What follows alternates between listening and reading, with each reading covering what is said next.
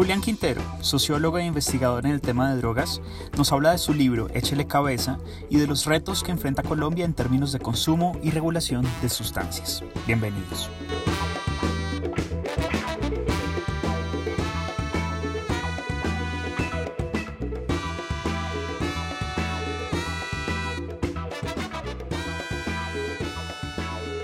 Vamos a hablar con Julián Quintero. Julián Quintero es sociólogo y es creo que una de las personas que más le ha apostado en el país a trabajar y hablar muy abiertamente el tema de, drogas y para mí la verdad es muy emocionante que Julián haya aceptado esta invitación para que hablemos de su libro Échele cabeza, lo tengo aquí como en, en formato digital, lo acaba de publicar Planeta. Julián, ¿hace cuánto que, que te publicaron el libro ya?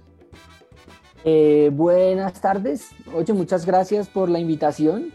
Eh, muy agradable eh, y a la gente que va a ir estoy sumando. El libro salió hace como dos meses. Está fresquitito. Sí, sí, sí, estaba listo. Eh, recuerdo que el 23, 24 de marzo era el lanzamiento en la Lerner con don Alejandro Gaviria y mejor dicho todos los juguetes, pero pues baila, se cayó, pero sí, salió la segunda semana, tercera semana de marzo, estaba en la librería. O sea que ya la gente puede consultarlo, ya está disponible, las librerías que estén funcionando pueden adquirirlo. Sí, sí, sí, ya se puede encontrar. Eh, eh, siempre se ha podido comprar por línea, en línea, siempre se ha podido pedir a la Panamericana y hay unas distribuidoras que lo envían como a, por toda Latinoamérica y en Colombia lo envían pues en formato físico y también se puede descargar el ebook también y si van y lo buscan en las en las librerías, lo encuentran en la Nacional, en la Lerner, en la Panamericana. Y, y pues nada, sí, una cosa que me pareció muy divertida, que nunca lo pedí, fue que lo instalaron en la sección de sociología.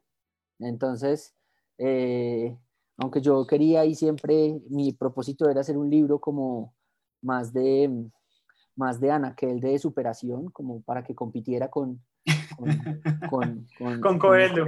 Con, Coelho, sí. Digamos que siempre lo que intenté fue como traducir ese montón de informes y de cosas densas que uno se la pasa escribiendo como un lenguaje más cercano a la gente.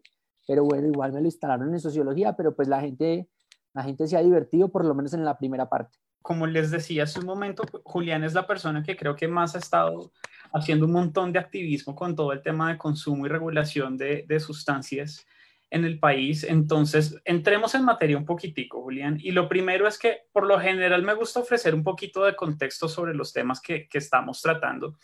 Y aquí casi que nos tenemos que volver al principio y es cuando hablamos de sustancias, ¿de qué estamos hablando? ¿Cuál es esa definición de, de sustancias? A ver, hacer el libro fue una cosa muy bacana, digamos, porque mm, yo entro a trabajar el tema como un objeto de estudio apenas terminó la universidad, por ahí hace como 10 años, un poco más, apenas terminé sociología. Entonces era como mi objeto de estudio y de investigación y a partir de eso yo trabajé con el tema, pero fue un trabajo muy técnico, fue como trabajar para la política pública, para presidencia, para ministerios, para ONGs, para alcaldías, para toda esa gente. Entonces siempre fue un trabajo muy técnico, muy de política pública, muy de LEA, muy de diagnósticos, tan. Y cuando fue a la tarea de entregarse el libro, pues la idea fue estudiar un poco hacia atrás, como de cómo llegamos hasta aquí, que es de lo que trata como ese primer capítulo. Y cuando se pone uno a rastrear de cómo llegamos hasta aquí, pues también eh, me acuerdo mucho de una de las presentaciones que tiene uno de los voluntarios y de los profesionales que trabaja con nosotros, y él dice que las drogas nos acompañan desde que, desde que, desde que el Homo sapiens sabe y piensa que es un ser humano desde que tiene conciencia. Y él dice que la profesión más antigua no es la prostitución, sino el chamanismo. Entonces, entonces, desde eso nos acompañan las drogas, desde eso nos acompañan las sustancias psicoactivas, desde eso han venido con nosotros en la historia de la humanidad. Y, y eso por un lado, siempre han estado ahí, siempre por accidente o por, o por decisión, hemos buscado alterar la conciencia, hemos querido alterar las percepciones, entonces usted cualquier cultura, cualquier civilización, usted la repasa y en todas está, o están las plantas, o están los animales, o están, digamos, como diferentes eh, sustancias externas que al ingresarlas al cuerpo, pues alteran. Y digamos que eso es un recorrido que uno ve. Entonces, las drogas están, las sustancias psicoactivas, que digamos sería el término técnico como más acertado, es que cuando ya empezamos a meternos con el término droga, empieza ya este tema del prejuicio, del señalamiento y la definición más contemporánea de los últimos 100, 150 años. Em, pero no, para nosotros es sustancia psicoactiva que acompaña a, a, los seres humanos desde todas las civilizaciones, que ha acompañado casi todas las guerras de la humanidad. Ninguna guerra ha sido sobria. Entonces, han estado ahí y y, eso es un poco lo que, lo que nos interesa entender. Al cuerpo humano no se pone a preguntar si, si es legal o ilegal, porque la definición de legalidad o ilegalidad de una sustancia es producto de un momento histórico, de un momento cultural. ¿sí? Hoy en día tenemos, hoy en día es, hoy en día es, es ilegal eh, la cocaína, pero es legal el azúcar. Seguramente en unos 50 años vamos a ver eh, cómo, eh, cómo, cómo capturan grandes cargamentos de azúcar que salen de contrabando desde, desde Cuba hacia Estados Unidos, mientras usted va a poder comprar la cocaína. Salen del valle para, para Europa. Exacto, entonces la ilegalidad es un tema cultural, histórico, pero la sustancia, esa siempre va a ser el mismo efecto en cualquier momento de la historia sobre el cuerpo. Ya con este contexto y como tú bien lo decías, casi que si el chamanismo es una de las, de las profesiones más antiguas de, de, de la humanidad, y si las sustancias han estado acompañándonos desde casi que desde la misma historia, ¿de dónde nace la prohibición? O sea, como que históricamente uno pudiera entender que uno de los golpes fuertes a la prohibición se da como en Estados Unidos cuando se da toda esta censura contra el alcohol, eh, luego, no sé, contra las sustancias, pero digamos que por qué comienza a haber esa prohibición en el mundo y cuál es esa batalla que se está librando contra las drogas, de dónde nace. En el, en el libro yo explico un poco como lo que hablamos de la prohibición contemporánea, de lo que podría ser la prohibición moderna, que se instala más o menos entre 1870, 1880 y 1910.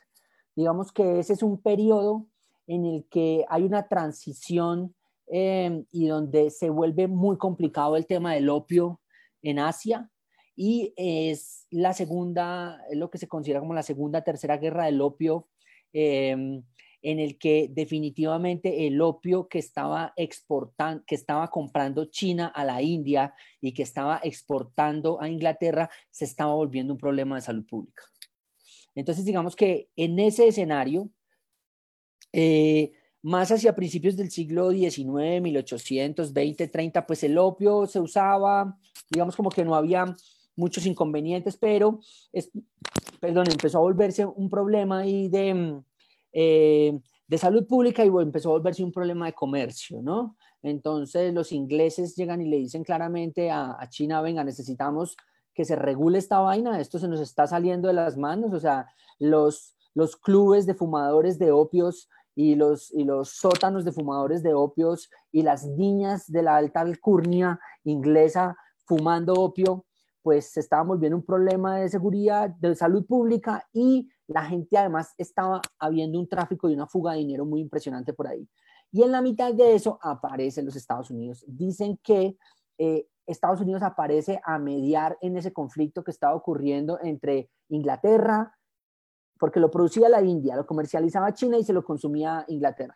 Y aparece Estados Unidos con un resurgimiento también de sus guerras y se posiciona y media en ese, en ese escenario y prohíben y, e, y arranca todo el modelo de prohibición. Y ahí es cuando estamos hablando de la Convención del Opio como el, el, primer tratado, que es el Tratado del Opio, que se firma en 1911, lo firman más o menos 14, 15 naciones, eh, entre las que Estados Unidos entra a jugar ahí, se posiciona muy duro y ese tratado de esas 15 naciones empieza a a recubrir otras sustancias que estaban empezando a, manifestar como una, un problema porque se habían escapado de los quirófanos o de los tratamientos médicos. Recuerde usted que, por ejemplo, la morfina, la heroína, la cocaína, todo eran medicamentos que se usaban algunos para el dolor, otros para apalear el otro medicamento, digamos que eso era lo que pasaba, y los médicos pues siempre, yo creo que siempre el peor enemigo que uno puede tener en la vida es un médico que le gusten las drogas o un anestesiólogo. Ellos son siempre los que han hecho que las sustancias salgan de, la medicina y se ponga en manos de lo recreativo. De todo el mundo. De todo el mundo. Entonces, eh, digamos como que ahí es donde pasa todo eso. Se firma en 1911 la Convención del Opio, la firman las naciones y eso se irradia al mundo entero a través del Tratado de Versalles, que en Colombia termina aterrizando para 1917 y ahí en 1917 es oficialmente que llega a Colombia la prohibición de las drogas. Eh, inmediatamente es muy divertido porque apenas llega esta prohibición, em, eh, se prohíbe la cocaína. Nosotros importábamos cocaína para los, de los laboratorios Merck de Alemania, se importaba heroína para medicamento, todo eso se prohíbe. Eh, y un año después, dos años después, creo, se incauta el primer cargamento de importación de cocaína de Alemania en Colombia para satisfacer eh, a las clases altas barranquilleras. Entonces, más o menos eso es como el contexto de cómo llegamos a este prohibicionismo y dónde empezó y dónde están sentadas las bases de este prohibicionismo moderno para el mundo y para Colombia.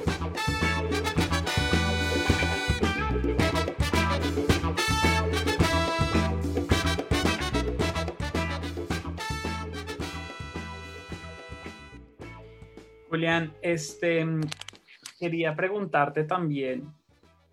Hace poco estaba leyendo en, tu texto precisamente que las drogas no son el problema y tú haces como una, como una analogía bien divertida, ¿no? Que es que no es que uno se encuentre una pastilla de éxtasis en la calle y le diga consúmame obligatoriamente, sino que, que mm, realmente el problema alrededor de esto son las políticas que hay. ¿Por qué consideras que en efecto el problema son, son las políticas, las regulaciones y cómo estamos en Colombia en ese, digamos, en ese modelo? Sí, yo creo que eh, el problema no son las drogas, el problema son las políticas que se encargan de regularlas y la relación que las personas eh, asumen con las sustancias. Entonces, por ejemplo, eh, son frases que desde este escenario de reformista de política de drogas se han venido acuñando y se han venido posicionando, ¿sí? Una es esa que te acabo de decir, el problema no son las drogas, son las políticas. Hay otros que dicen, eh, yo no tengo problemas con las drogas, las drogas tienen problemas conmigo. O digamos como que, entonces son como construcciones del lenguaje que empiezan a darle forma a una manera diferente de interpretar esto. Em, le voy a poner otro ejemplo. Eh, hace unos dos, tres años que hacíamos cuentas de cuántas personas morían por consumir cocaína en el continente americano eh, relacionado con sobredosis o, eh, o, aspectos relacionados con el consumo, el número oscilaba entre 7.000 y 10.000 teniendo en, muertos, teniendo en cuenta que la mayoría de esos muertos los ponía Estados Unidos por sobredosis. Altísimo. ¿Cuántos son los muertos por el mercado ilegal de la cocaína en América. Puede estar más o menos entre 85 mil y 120 mil personas al año, donde casi que un 30% lo está poniendo México hoy en día, 25, 30 mil. Este Pero que además la realidad en México con el tema de los carteles y el narcotráfico y las realidades que están viviendo casi que si estuvieran replicando el modelo que nosotros tuvimos en los 80. Y yo creo que nos replicaron y nos pasaron hace rato. O sea, lo que pasa en México hay situaciones muy, muy, muy complejas. Ahí hace poco, eh, yo estuve ya el año pasado y ya estaba empezando la guerra en el centro del país, por el lado de Guanajuato. Hay Guanajuato y varios departamentos al lado municipal. La policía desertó, la policía se fue. O sea, tuvo una orden perentoria de váyanse de acá porque los vamos a matar, no podían resistir. O sea, cosas de ese tamaño están pasando en México hace mucho tiempo y la sevicia y la guerra que tienen. Entonces, ese es otro ejemplo claro de que, de que el problema no es la droga como tal que te cuento y seguramente donde tuviéramos un mercado regulado de cocaína, donde usted pueda comprar la cocaína legal, conocer su grado de pureza, pueda tener una atención especializada, los muertos descenderían mucho más. Entonces, es la prohibición la que genera una guerra que hace que sea tan tan económicamente rentable asumir el riesgo de matar personas por tenerla, ¿sí? Entonces, como que eh, recuerde que el alto costo que tienen las drogas no está relacionado con el alto valor que tiene para su producción, como diría uno eh, en un mercado capitalista normal. O sea, usted produce un objeto y ese objeto tiene un costo y sobre eso proyecta una ganancia.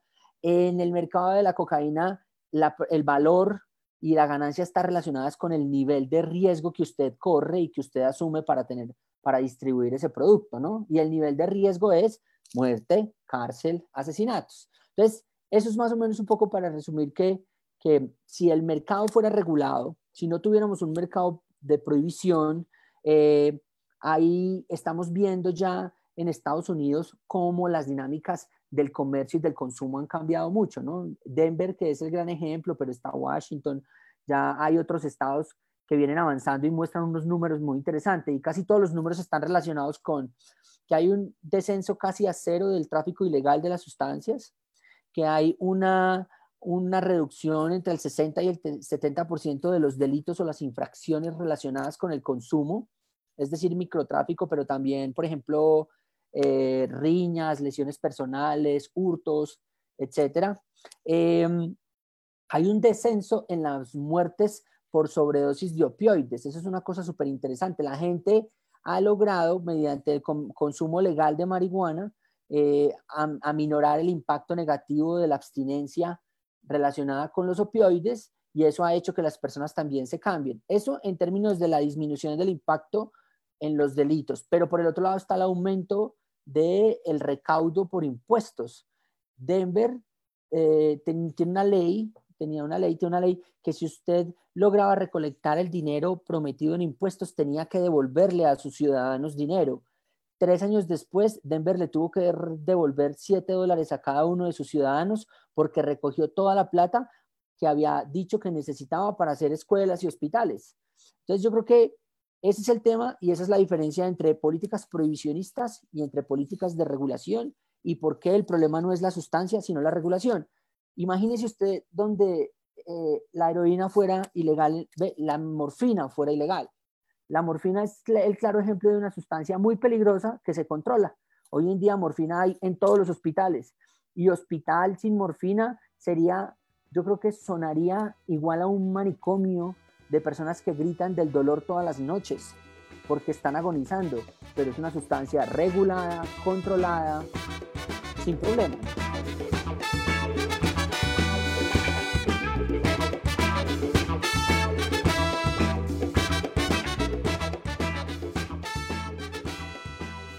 Julián, y cómo estamos en Colombia, cómo hemos avanzado y retrocedido, porque es que además uno siente que como que en los últimos años sí ha habido un avance, pero particularmente en unos gobiernos como que retrocedemos un montón, luego en otro nos volvemos un poquito más progresistas y abiertos, y luego en otro volvemos atrás mucho tiempo, eh, inclusive de pronto con, con, otras leyes que, son, que no son... Eh, este, expedidas desde el Congreso, sino por ejemplo con el Código de Policía, además con todo este asunto que vemos en campañas políticas de mm, protejamos nuestros parques, protejamos a nuestros niños, etcétera, ¿no? Este es un discurso que ha sonado un montón y que sonó muchas veces, sobre todo con el tema de alcaldías, pero en términos generales, tú como persona que estás casi al frente del, de este campo de batalla tan complejo, ¿Cómo hemos avanzado o retrocedido en el tema de drogas en el?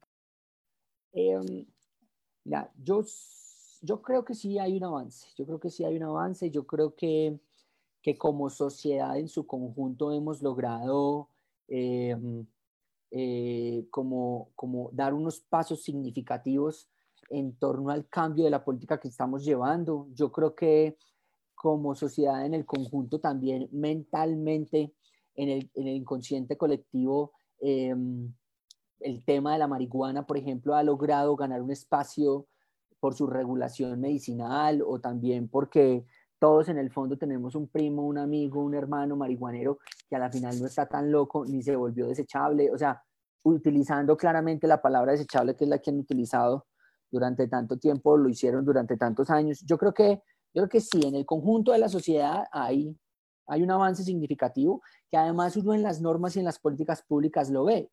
¿Y lo ve en qué sentido? Que es bien interesante. Em, entre el gobierno de Gustavo Petro y, Juan Manuel Santos lograron hacer unos avances muy interesantes, pero los gobiernos de Peñalosa y de Iván Duque llegaron a echarlos hacia atrás. Pero cuando barrieron hacia atrás, hubo muchas cosas que se quedaron de pie o por lo menos hubo otras personas que salieron a, a decir, oiga, no, es que ya hemos avanzado en ese sentido. Y le pongo ejemplos como, le pongo los ejemplos, el ejemplo claro de, de, nuestro trabajo relacionado con, con cuando nosotros trabajamos para la administración, no para la administración de Gustavo Petro, aunque fue muy importante su apoyo, sino para la política pública de drogas de Bogotá que se estaba implementando en ese momento. Se hicimos análisis de sustancias, implementamos salas de, eh, implementamos, dimos jeringas a las personas por primera vez en el país, nos inventamos unos proyectos de enseñarle a la gente a consumir alcohol de manera responsable.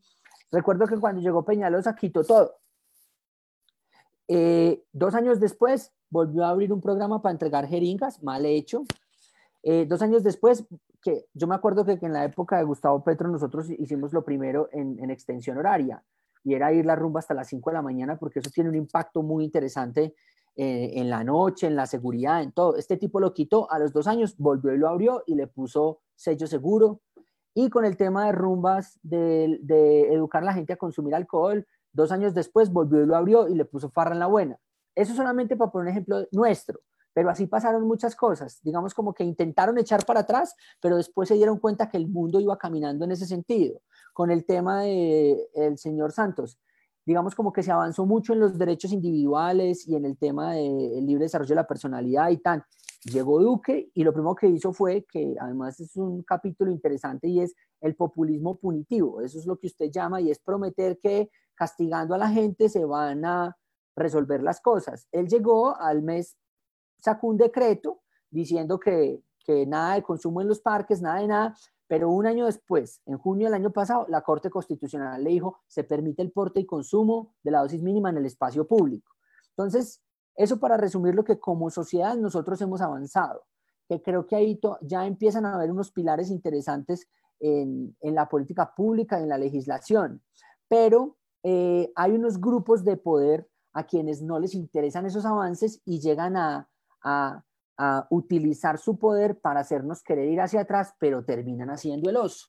Y eso es lo que estamos viendo cada vez más. Yo creo que eh, a mí me parece muy emocionante esto de que, por ejemplo, el Duque se radicalice en su, en su, en su guerra contra las drogas, se radicalice en su fumigación y Caracol le siga la línea y todos están felices ahí radicalizándose cuando están haciendo el oso. Y, y lo más bonito de ese ridículo es que la historia les va a restregar en la cara qué fue lo que pasó. Entonces yo creo que tanto Santos como, como Gaviria están haciendo muy bien abriendo el debate, pidiendo reformas. Claramente tienen el síndrome del expresidente y es que pueden hacerlo todo cuando ya no son presidentes, pero ellos lo están haciendo muy bien pidiendo ese cambio, pero el que lo está haciendo mejor es Duque haciendo reiterativo el fracaso. Duque va a terminar fumigando 150 mil hectáreas este año sin ningún problema. Y van a salir todos a celebrar, pero lo que no le van a decir a la gente es que hace tres o cuatro años las plantas de hoja de coca producen una o dos cosechas más y son 25% más alcal tienen más alcaloide. Entonces usted con 130 mil, 140 mil hectáreas de hoja de coca hoy en día hace lo mismo que hacía con 220 mil hace 10 años. Entonces no va a haber ningún impacto en el mercado internacional, pero ellos iban a sacar pecho diciendo, tumbé tantas hectáreas y los gringos también y tal. Y ese es un ridículo que cada vez es más evidente. Además, yo creo que tenemos una sociedad mucho más educada, tenemos una sociedad mucho más globalizada, ¿sí? ya, ya, ya no te echan el cuento tan fácil, ¿sí? Lo que, sí, obviamente también tenemos una base social que sigue votando por estas maricas y sigue pensando de esa manera, pero pues bueno, creemos que también es un cambio generacional que no se va a dar de un día para otro y vamos por buen camino.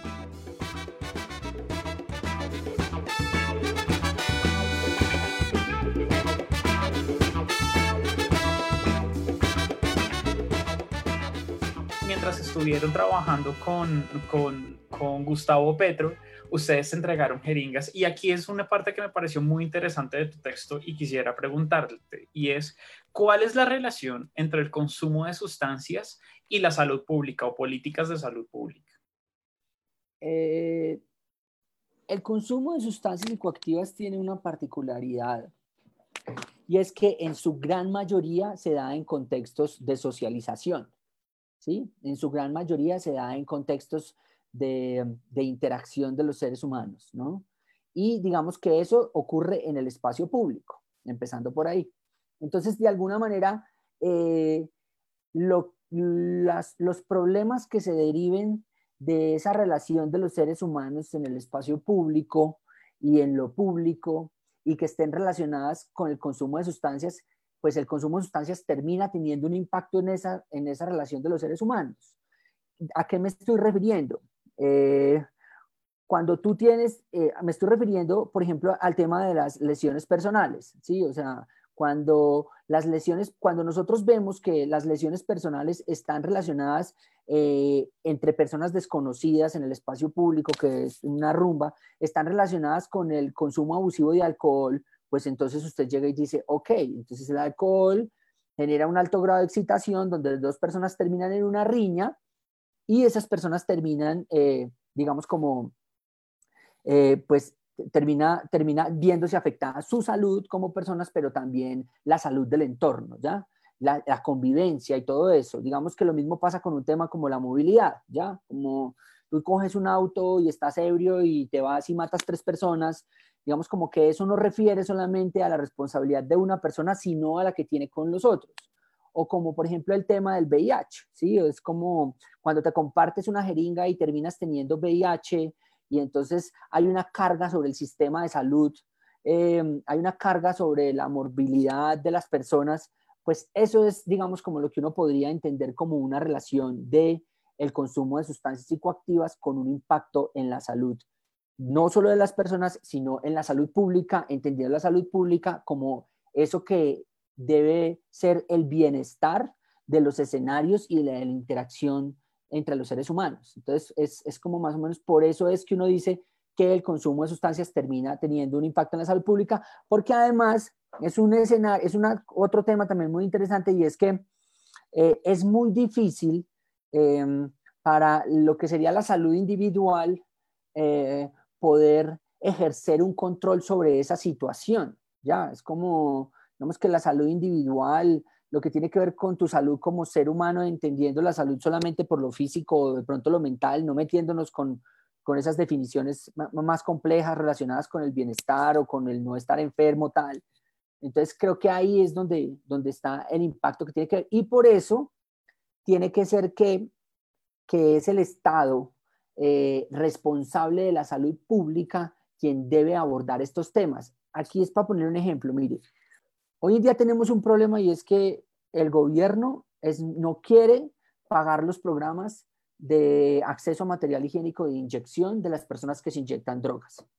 Porque ellos dicen que como persona debe estar inscrito ante algún sistema de salud, eh, sea contributivo o sea eh, beneficiario, subsidiado, y es una EPS y una IPS la encargada de suministrar las jeringas a esa persona que está inyectándose eso es prácticamente imposible. O sea, el sistema no lo va a hacer, no hay recursos para eso y son personas que están gravitando en un escenario de anonimato, de no identificación, que muchas veces están en situación de calle y les importa un carajo si van o no van a un... Entonces ahí es donde uno llega y le dice, no, es el Estado quien desde sus propios recursos debe preocuparse por atender a estas personas porque de alguna manera están en alto riesgo y pueden volverse un riesgo de contagio para, para el conjunto atender a una persona dándole jeringas para que reduzca los riesgos y los daños y no le dé una sobredosis o no le pegue un VIH o no le pegue una hepatitis. Yo me acuerdo que hace tres años hacíamos cuentas y valía entre, 150, entre 180 y 220 mil pesos al mes con un programa en calle. En realidad no es nada.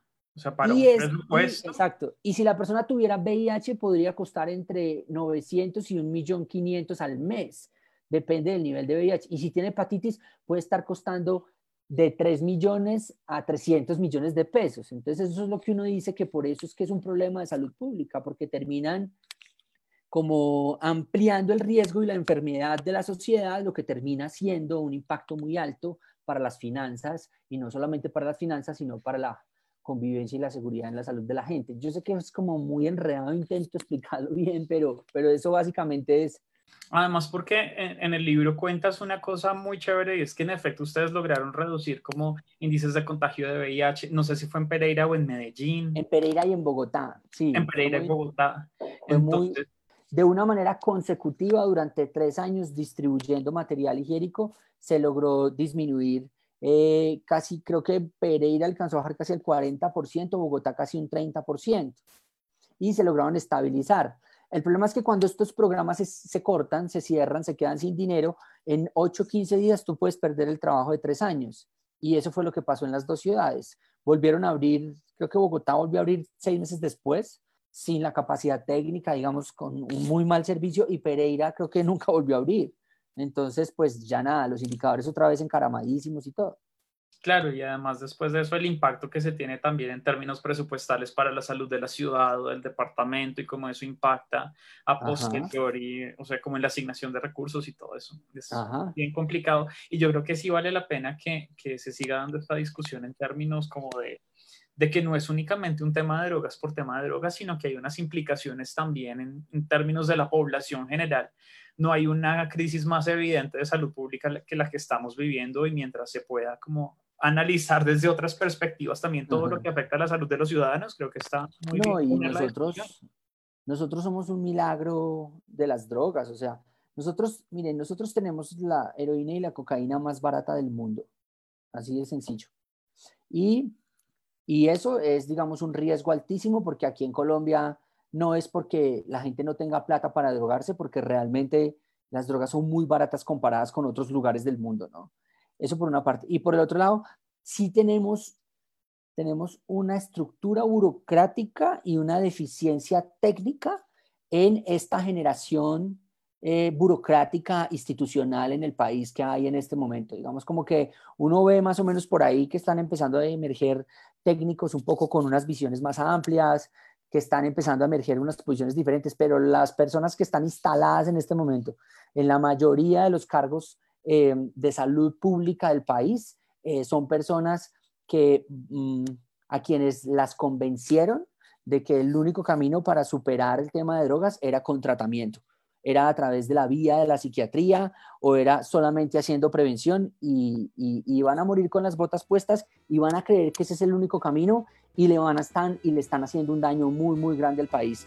En ese sentido porque porque la gente se está gestionando otras respuestas.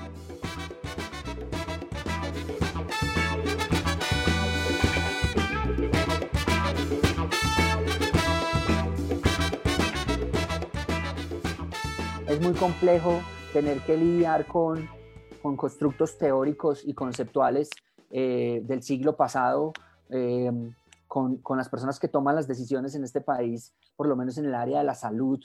Y cuando, cuando aquí estamos hablando de niños que están cocinando tu CV con ketamina, ese tu CV rosado con ketamina y con éxtasis en la cocina de la casa, estos todavía creen muchos que, que, la, que, la, que la marihuana se inyecta, ¿no? Entonces hay cosas de eso que son bien complicadas de lidiar. Julián, em, hay un proyecto que a mí la verdad me, gusta mucho precisamente porque, porque toca como todos estos temas y los acerca a nosotros como ciudadanos y es Échale Cabeza y Acción Técnica Social.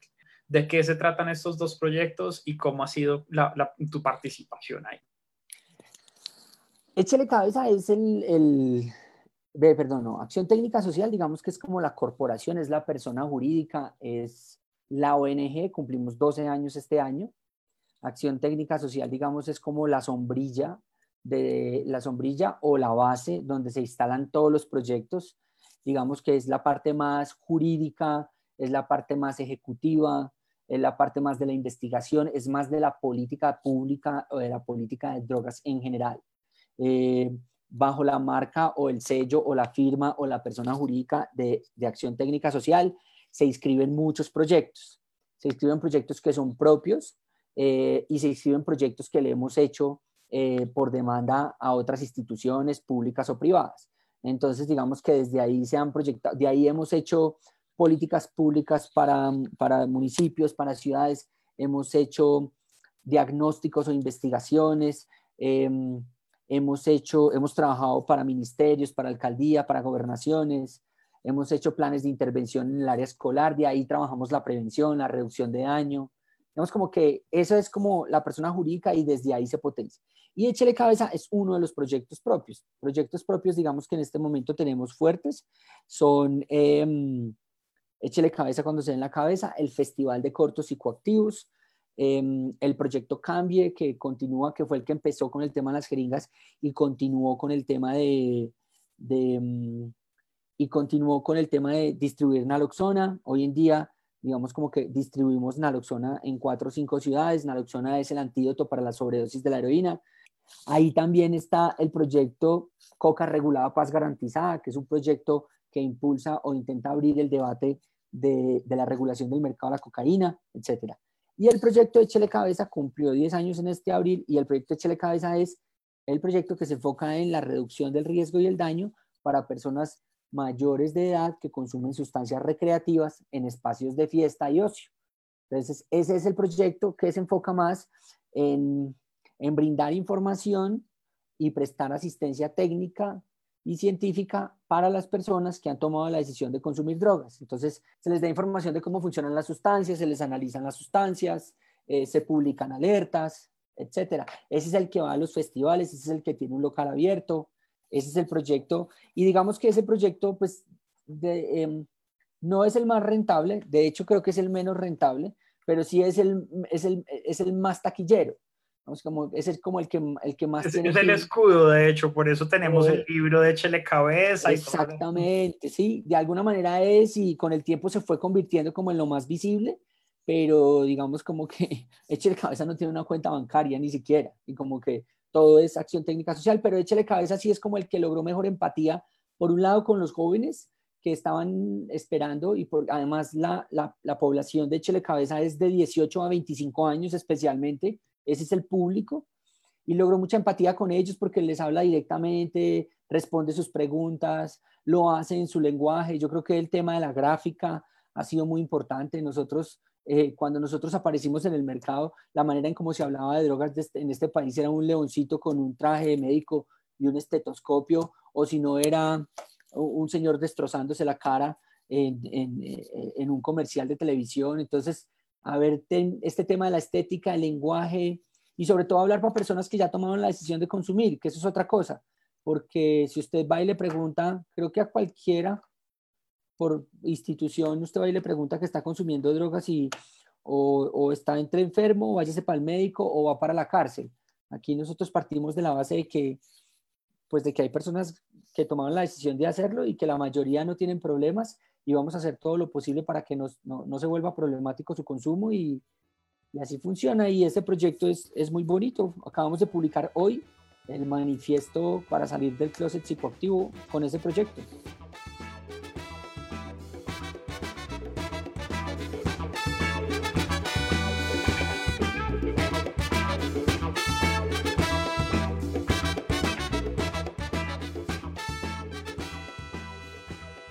Julián, yo quisiera devolverme a un, tecnicismo y es que en tu libro mencionas que una cosa es la regulación y otra cosa es la legalización. Y de hecho dices como no caer en la trampa de la legalización, una cosa así.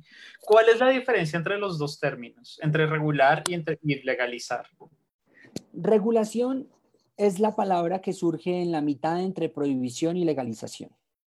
La prohibición es todo el modelo que hemos conocido de prohibir toda la cadena, desde la producción, procesamiento, distribución y consumo, que es básicamente un poco la fórmula bajo la cual nos prometieron que iban a acabar con las drogas en los últimos 50 años, fórmula que fracasa claramente porque cuando empieza la, cuando empieza la, la prohibición en lo que estamos es que nos dijeron que no iba a haber más drogas y que no iba a haber más consumidores. Y es todo lo contrario, hoy tenemos más drogas y más consumidores, entonces eso es el, tema con la prohibición.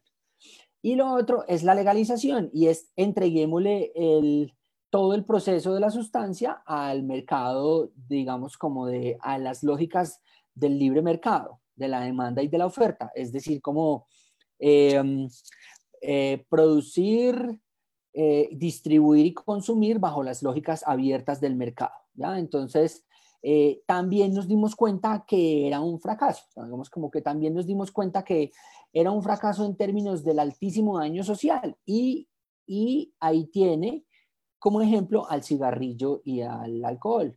El cigarrillo y el alcohol hasta hace, digamos, como que hasta hace 30 años, nosotros yo creo que nos tocó cuando se empezó a prohibir, pero hace 50, 60 años nuestros padres pueden decir claramente pues que usted salían los comerciales de beber, los comerciales de fumar, a usted le recomendaban, a las mujeres le recomendaban fumar para que en embarazo, para que el niño pudiera nacer más rápido. Y lo recomendaban, sí, digamos como que yo pongo el ejemplo de, pues Ferrari lo patrocinaba Malboro, el hombre Malboro, eh, más recientemente las chicas Águila, la Copa Mustang, digamos como que, y vimos el impacto tan altísimo. Hoy en día la sustancia psicoactiva que más mata gente es el cigarrillo. Por eso también tienen ese terror ahorita de poder transitar a unas formas diferentes del cigarrillo. Quieren que el cigarrillo se acabe y eso es pues más pajazo mental que eso no hay. Eso es como el que quiere acabar con la cocaína. Sí, porque además tú mencionas que hay una cosa muy interesante que tú dices sobre el cigarrillo y es que se está quitando de tajo el cigarrillo sin darle una posibilidad a quienes son consumidores de nicotina de tener un consumo alternativo que no les haga tanto daño. Exactamente, eso es como la pregunta que tú me hacías ahorita. La nicotina se puede estar consumiendo tranquilamente entre hace 1500 y 2000 años. Se tiene registros del uso de la hoja de tabaco. La hoja de tabaco la descubrieron los, los, los invasores cuando llegaron acá con Colón hace 500 años. Entonces, como que, eh, ¿y cuál es la diferencia? Fumar es una de las formas de administrarse nicotina y el daño que hemos visto y el cáncer y el impacto que tiene eh, eh, que el tabaco es por fumárselo, no es por comérselo. Entonces, yo creo que estamos en un momento en que saltamos de esa extrema libertad a un extremo prohibicionismo, pero ahí tenemos en los 1.100 millones de fumadores al año, sus siete y medio, 8 millones de muertos al año, 34 mil personas que mueren en Colombia al año por causas relacionadas con, con la nicotina y están empecinados en que entonces la, la, la prohibición va a ser el camino. Entonces, mientras, mientras, mientras los más conservadores nos aterrorizaron, nos aterrorizaron, nos han aterrorizado con el prohibicionismo diciéndome, ah, entonces usted quiere venderle quiere hacer como un cigarrillo y que un ah, recuerde a los niños, nunca olvide los niños, ¿no? Alguien pensará en los niños. Entonces, de hecho, lo primero que nace en el discurso, ¿cierto? Es lo primero que se pone. Hay que proteger a nuestros niños, eh, los espacios de nuestros niños y incluso esto aplica para un montón de cosas. Aplica para el matrimonio gay, aplica para el consumo de alcohol, aplica para el consumo de sustancias. Y lo más interesante es que como los niños no pueden hablar porque no los dejan, pero además también los niños sirven para aplastar los derechos de los adultos en cuanto a sus decisiones libres e informadas también. Pero también hay un, buen, hay un buen tema con los niños y es que cuando recurren al discurso de los niños es porque ya se van quedando sin argumentos. A mí nunca se me olvida cuando hablaba con mis amigos tecnócratas fascistoides de la derecha y siempre me decían, no se preocupe, metámonos con los niños, que con eso nadie se mete. Pues nosotros llevamos muchos años metiéndonos con los niños y no más ahorita acabamos de hacer una denuncia de lo patético que se vio la Organización Mundial de la Salud utilizando en el Día Mundial del Tabaco unas pautas publicitarias donde mostraban a unos niños fumando. O sea, eso, ese utilitarismo y ese terror de los niños me parece que es como tan perverso como los que quieren venderle a un niño un vaporizador con sabor a, a fresa. Pero volviendo al tema, entonces, prohibicionismo, legalización y en la mitad aparece la regulación. Por eso no se habla hoy en día tanto. Mire que con mucho esfuerzo lo hemos hecho, pero ya cada día se habla más de regulación, porque regulación, ¿qué es? El ejemplo que le di ahorita de la morfina, es que el Estado eh, fije unas pautas no muy estrictas, porque cuando son muy estrictas, pues termina generando un mercado ilegal, unas pautas concertadas eh, donde se regule eh, la producción, comercialización y consumo de, un, de una sustancia, en este caso, que es de alto riesgo para los seres humanos, pero que los seres humanos están decididos a consumirlas legales o ilegalmente. Entonces, digamos que ahí es la regulación. Entonces, el Estado fija unas pautas y dice, ¿qué pautas son? No se vende a menores de edad, no se puede hacer publicidad, no se puede hacer eh, patrocinio, no se puede consumir en determinados lugares, eh, debe haber tanto impuesto, debe haber tal cosa. Eso es, fija esas pautas y le entrega al comercio de esa sustancia, lo hace de manera propia como uruguayos o le entrega eso a un tercero como los gringos.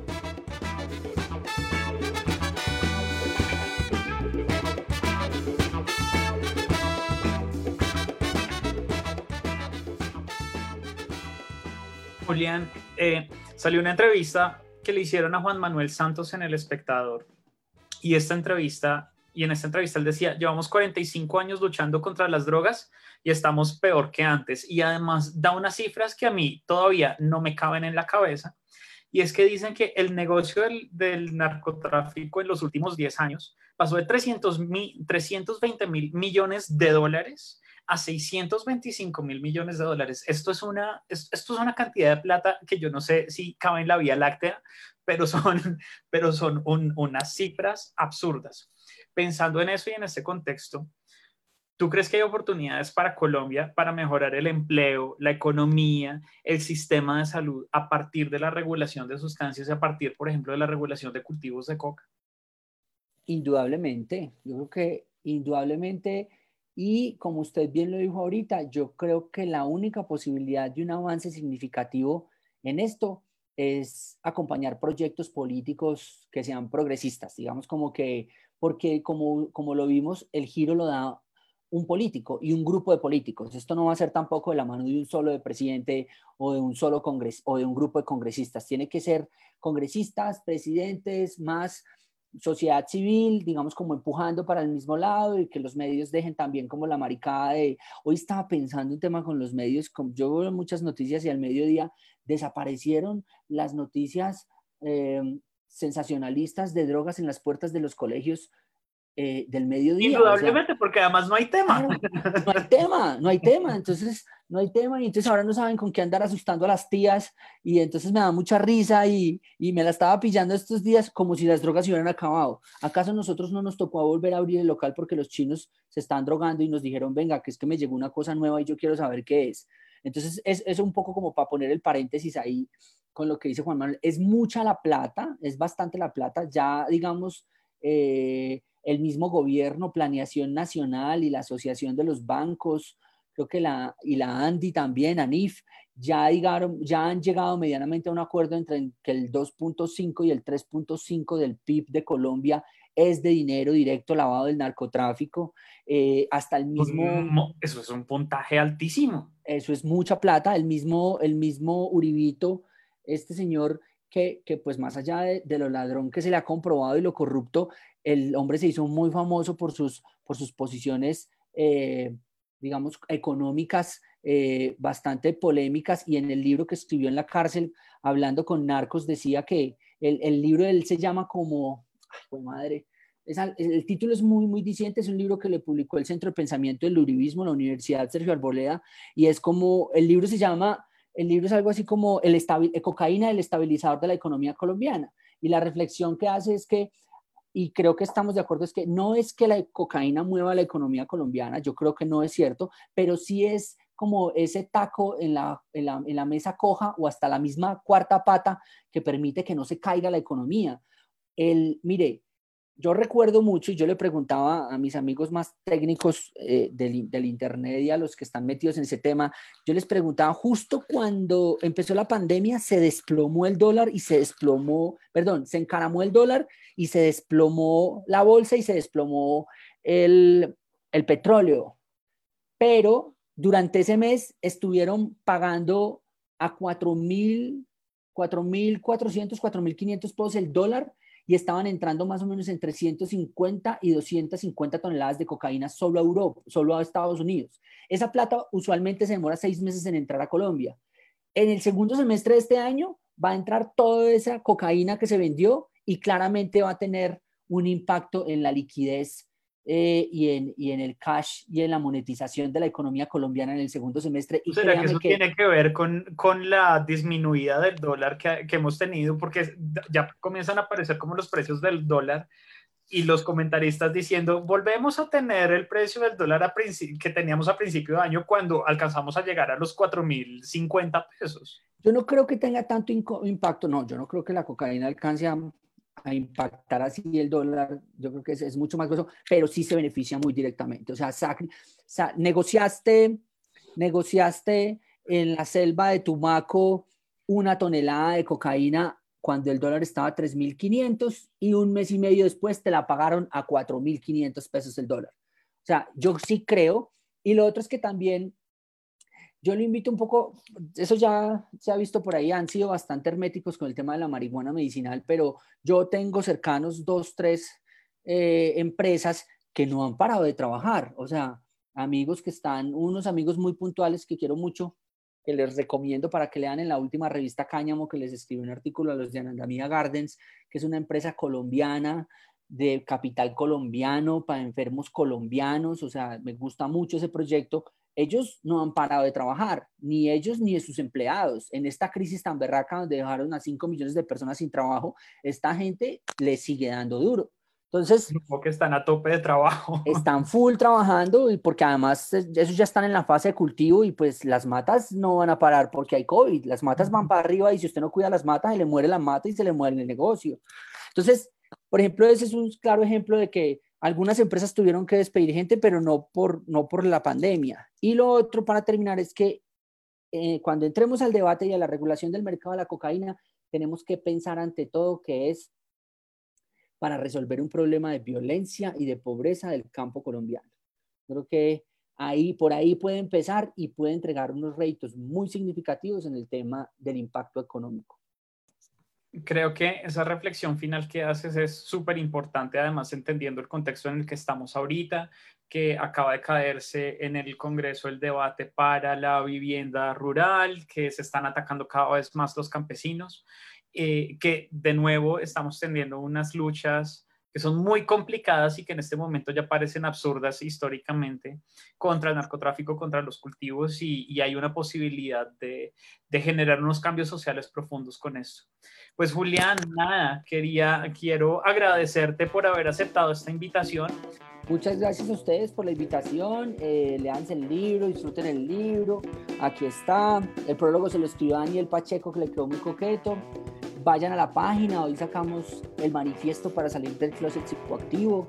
Necesitamos muchas más personas que se asuman como consumidoras, como consumidores y que se sumen a esta lucha, pues, y a esta causa. Y nada, muchas gracias por la invitación, Marco, gracias a la universidad y nos estamos hablando.